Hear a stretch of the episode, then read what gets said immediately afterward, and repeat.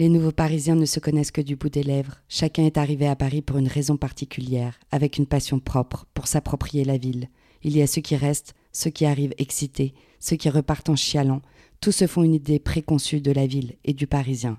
Ils traversent la ville sans la comprendre, à la recherche du succès, et trouvent des déceptions. Ils dégueulent la ville et se rebellent dans ce qui ne les accueille pas toujours les bras ouverts. Ce sont les nouveaux Parisiens. Axel raconte John. John, c'est peut-être le plus terre à terre de tous ceux que j'ai rencontrés ici. C'est ça qui m'a tout de suite plu chez lui.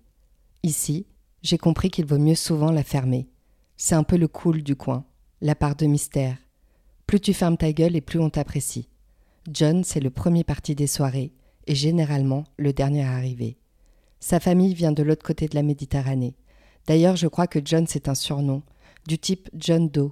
Toujours plus de mystère, tu connais. Parce qu'un jour j'ai capté lors d'un contrôle de billets au Parc des Princes que son blaze en fait c'était Azelwal. Je crois que ça veut dire l'homme aux yeux bleus chez les Kabyles. Je vous laisse deviner son regard, c'est carré.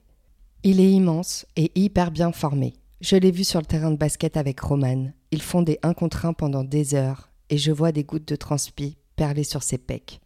John, c'est un mec rassurant. C'est un mec en galère, mais rassurant. Il a ce côté viril de mec qui laisse rien au hasard qui s'occupe de toi sans en avoir l'air.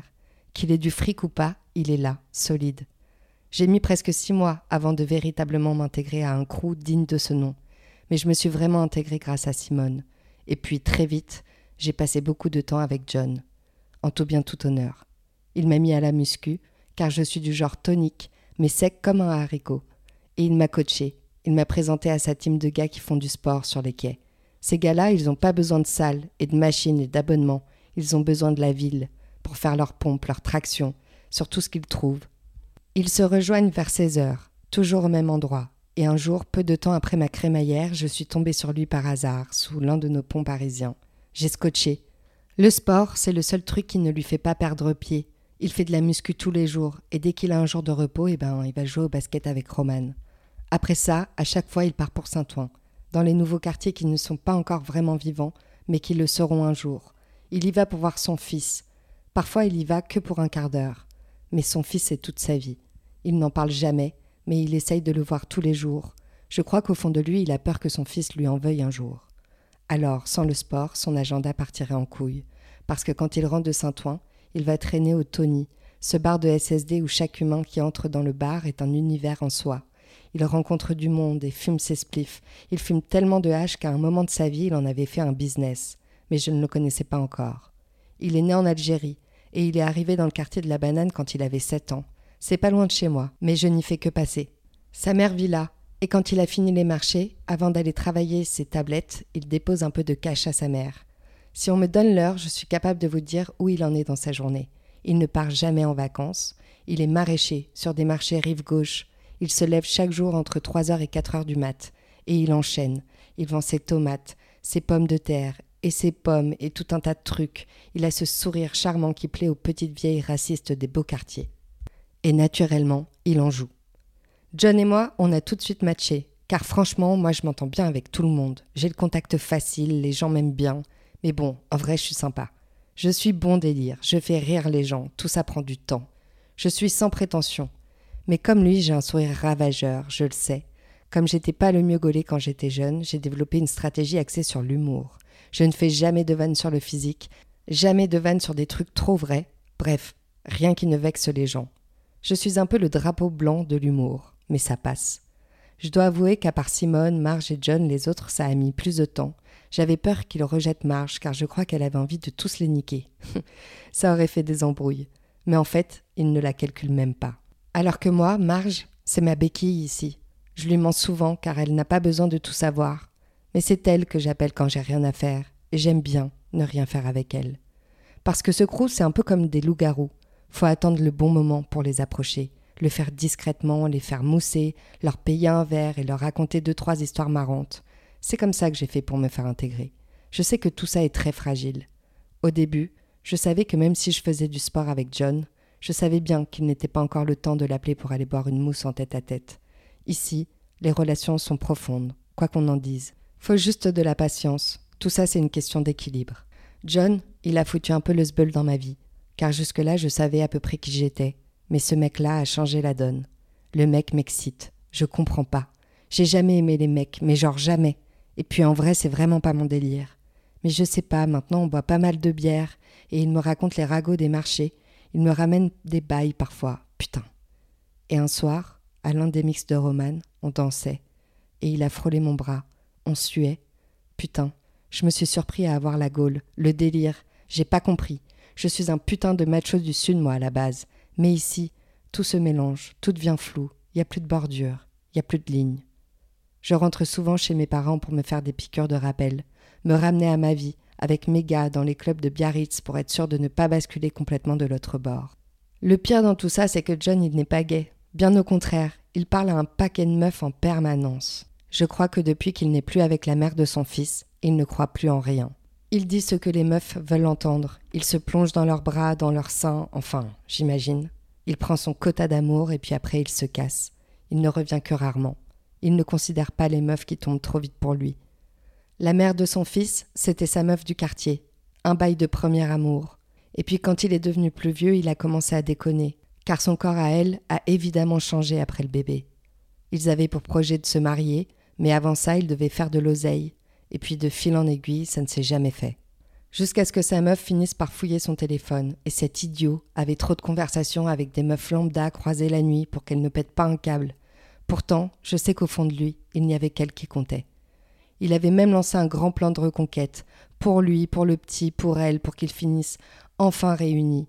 Il lui a vendu le bled, il lui a dit qu'il se mettrait au calme car il avait suffisamment kiffé Paris. Sauf que c'est à ce moment-là qu'il a rencontré Simone. Il l'a prise en photo, plusieurs fois. Il a même essayé de la ken. Il y a eu un truc entre eux. Roman faisait la gueule, je crois. Mais la vérité, c'est que Simone ne touche pas les mecs maqués. Cette époque où ils traînaient trop au village, ils passaient leur vie à se croiser, et puis à force de se croiser, ils ont fini par s'appeler, à former autour de M un quatuor clé.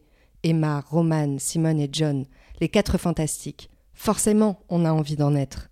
Et puis, sans surprise, sa meuf a vu les photos.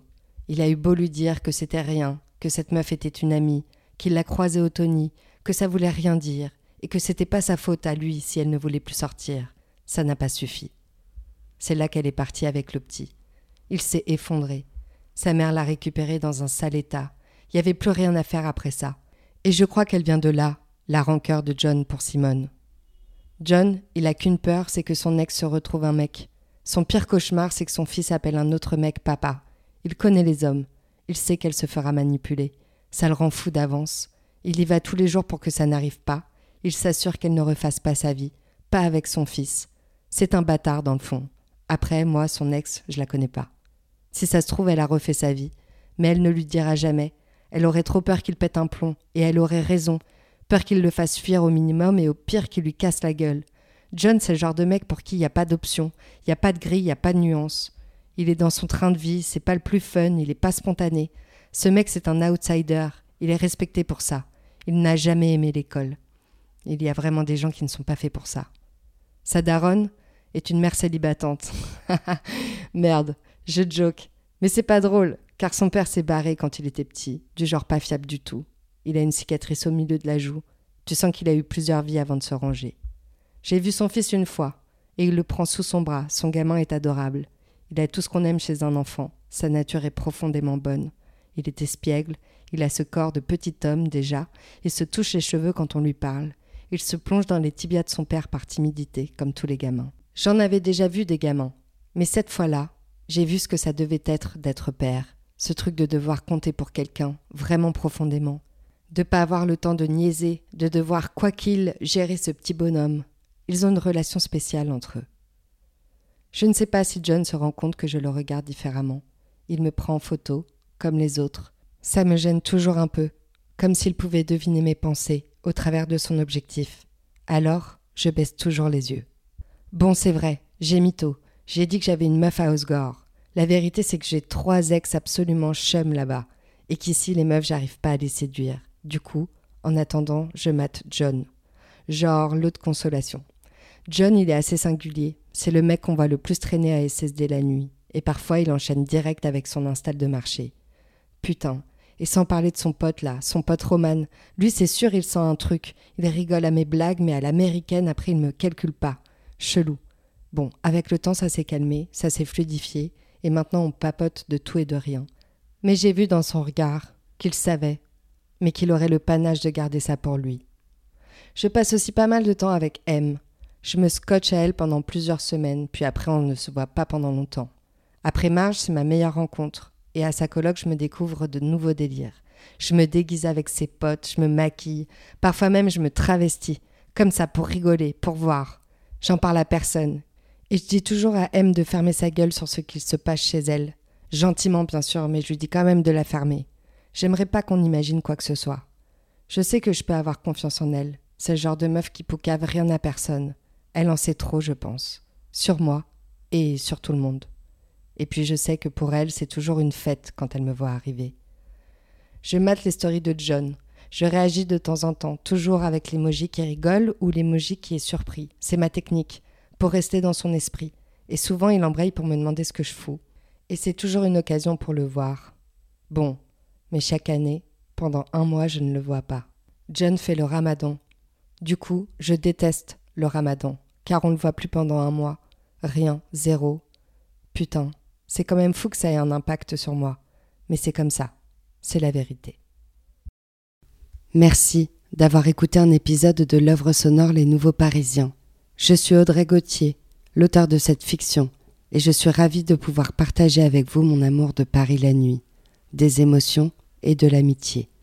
J'espère que la suite vous plaira et que vous vous retrouverez un peu dans les personnages. Peut-être que vous aussi, vous êtes les nouveaux Parisiens. Bref, merci et vivement la suite.